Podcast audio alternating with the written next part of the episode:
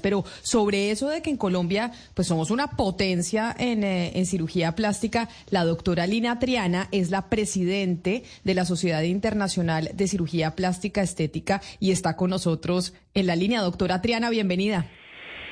Buenas, ¿cómo están?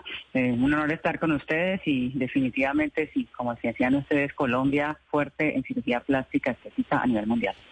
¿Y por qué?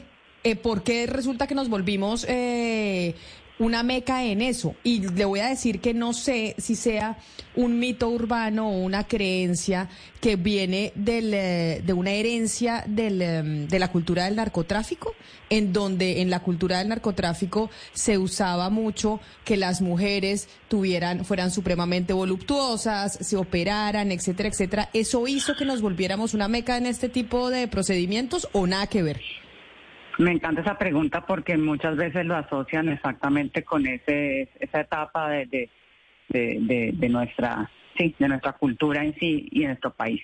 Pero eh, si vemos a nivel del mundo, sí, la cirugía plástica estética ha tenido una evolución y había una evolución natural durante los años del narcotráfico alto en nuestro país.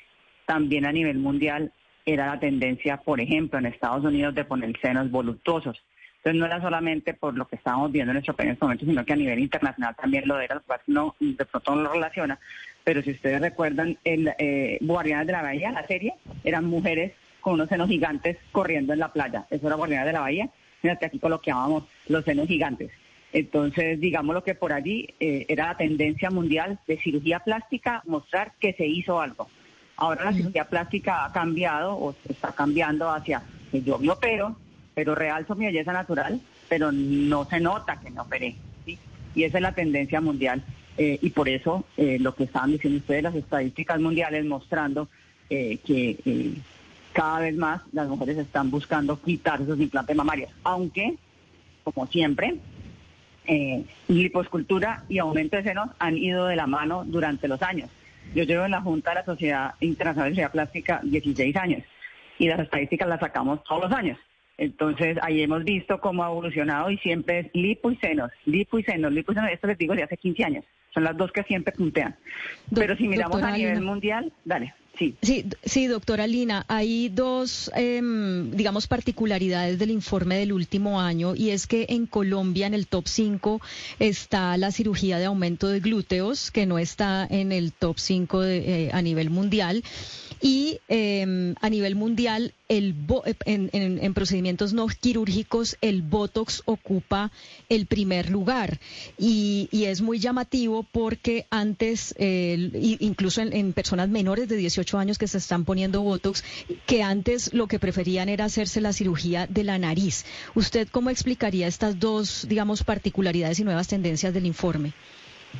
Sí, hay, eh, hay algo importante porque si estamos hablando ya específicamente del área glútea, sí, eh, nuestro país y Latinoamérica en general ha sido pionero. Las mujeres colombianas y las mujeres latinas tienen curvas y tienen eh, un área de, de, glútea prominente por naturaleza. Y por eso nosotros venimos haciendo aquí glúteos desde hace muchísimos años, antes de que se pusieran de moda en el resto del mundo. Aquí la lipoinyección glútea se viene haciendo desde el año 2000, 2005 y pues llevamos 20 años haciéndolo, mientras que en otros países apenas es una tendencia que está empezando hace 5, 6 años. Entonces, esto sí nos pone un poquito diferente y podría ser, como usted decía, ¿por qué tantos extranjeros vienen a operarse aquí? Eh, porque al principio venían solamente porque encontraban un valor más económico. Obviamente hoy en día también nos favorece el cambio del dólar. Pero lo importante es que cada vez más nos ven como una potencia eh, de calidad, ¿sí? porque tenemos más, eh, digamos, los centros con todos los estándares de seguridad del paciente internacionales y obviamente unos cirujanos plásticos muy bien formados. Y eso es muy valioso que cada vez más estemos posicionando nuestro país en excelencia en cirugía plástica estética, que además de ahí se pegan todas las otras especialidades que podría ser eh, eh, importante tenerlo también en cuenta. Empezamos con cirugía plástica estética, pero ¿por qué no venir a hacernos otras cosas, como por ejemplo una cirugía eh, eh, por ejemplo, cirugías de reconstrucción de seno, cirugías de corazón y otras cirugías que muchas veces en otros países están tan llenos los sistemas de salud que muchas veces viajar a Colombia es una buena alternativa. Pues doctora Lina Triana, presidenta de la Sociedad Internacional de Cirugía Plástica y Estética, gracias por estar con nosotros y por habernos hablado de cómo nosotros aquí en Colombia, pues somos unos de, de, los pioneros y de la meca de cirugía plástica y estética en el mundo. Mil gracias y feliz día. Felicitaciones además. No, muchísimas gracias a ustedes por estos espacios y, y de verdad por promocionar cirugía plástica segura y de esa manera cada vez más que Colombia crezca como potencia en este en esta especialidad. Muchísimas gracias.